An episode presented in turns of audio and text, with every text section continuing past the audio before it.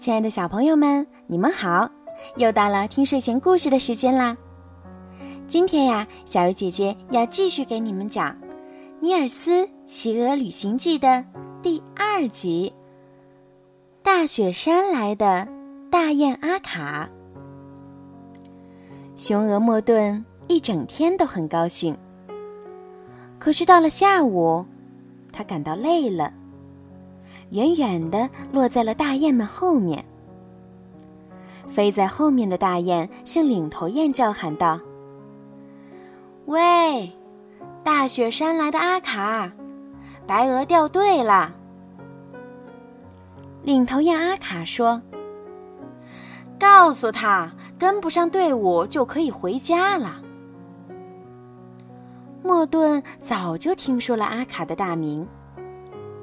阿卡来自大雪山，有一百多岁了。他是最优秀的领头雁，大雁们都喜欢跟着他飞行。莫顿感到很难过。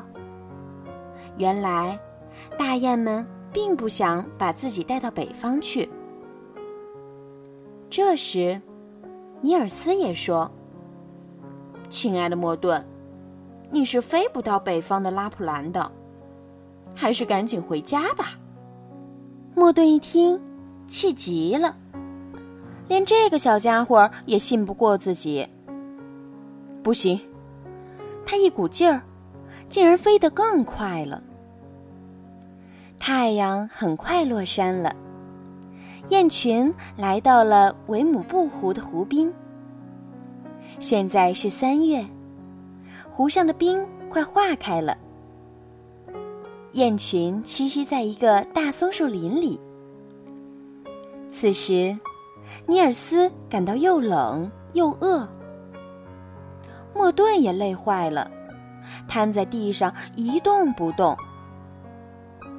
尼尔斯费了很大劲儿，才把莫顿弄到了湖边。莫顿喝了点水，洗了个澡。有精神了。大雁们也来到湖面上，游泳、刷洗羽毛，还吃了点水草。莫顿抓了一条小鱼给尼尔斯，以感谢他把自己拖到湖边来。莫顿对尼尔斯说：“我要跟着雁群飞到最北面的拉普兰去，你愿意陪我去吗？”尼尔斯很想念爸爸妈妈，他只想回家。莫顿劝他说：“等到秋天回来时，一定把他送回家。”尼尔斯想了想，就同意了。这时，雁群朝他俩飞了过来。大雁们比鹅小很多，羽毛是灰色的，眼睛闪闪发亮。领头雁阿卡看起来格外威严。阿卡走在前面，大雁们和莫顿都伸长脖子，点头行礼。接着，阿卡问莫顿：“你是谁？为什么要跟着我们飞行？”莫顿把自己的来历和想法告诉了他。阿卡认为莫顿很勇敢。就允许他继续跟着雁群。可当阿卡问到尼尔斯时，莫顿没有如实回答。他知道，大雁们讨厌人类，就支吾着说：“他叫大拇指，是专门看鹅的。”尼尔斯却勇敢地说：“我是个人，名叫尼尔斯。”大雁们一听，惊得飞了起来。莫顿急忙向他们保证，大拇指不会伤害他们。大雁们这才勉强接受了尼尔斯。但从此以后，大雁们和莫顿都叫他大拇指，不再叫他尼尔斯了。夜深了，大雁们都睡在浮冰上。他们睡得很沉。尼尔斯钻到了莫顿的翅膀下，很快也睡着了。这时，一只叫斯密尔的狐狸来到冰面上，想趁机抓只大雁吃。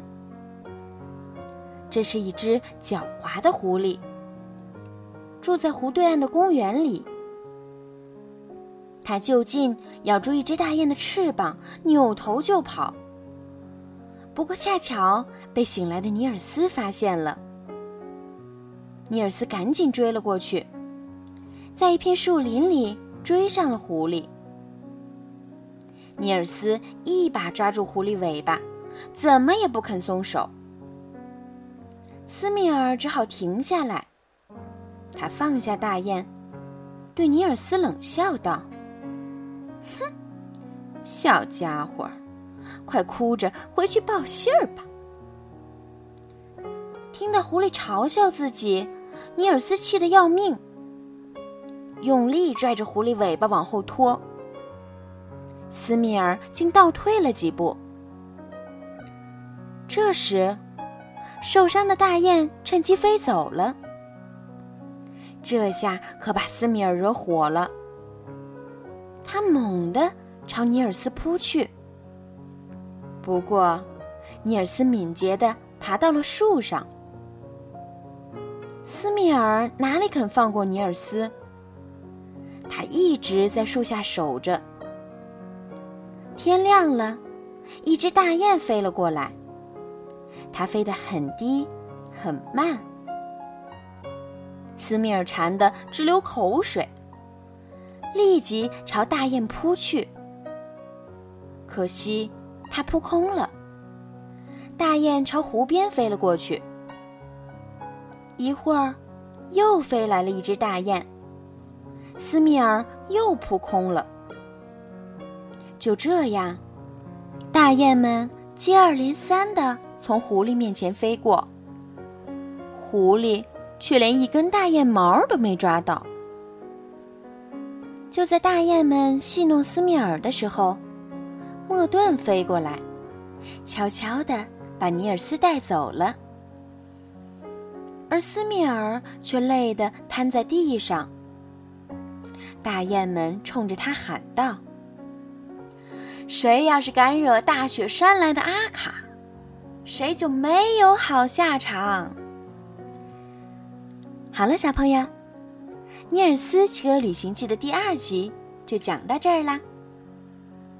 小鱼姐姐会尽快的更新后面的故事，你们也要每天都关注荔枝 FM 三零五六二，小鱼姐姐讲故事，多多的帮小鱼姐姐评论和转发，让更多的小朋友听到小鱼姐姐讲故事吧。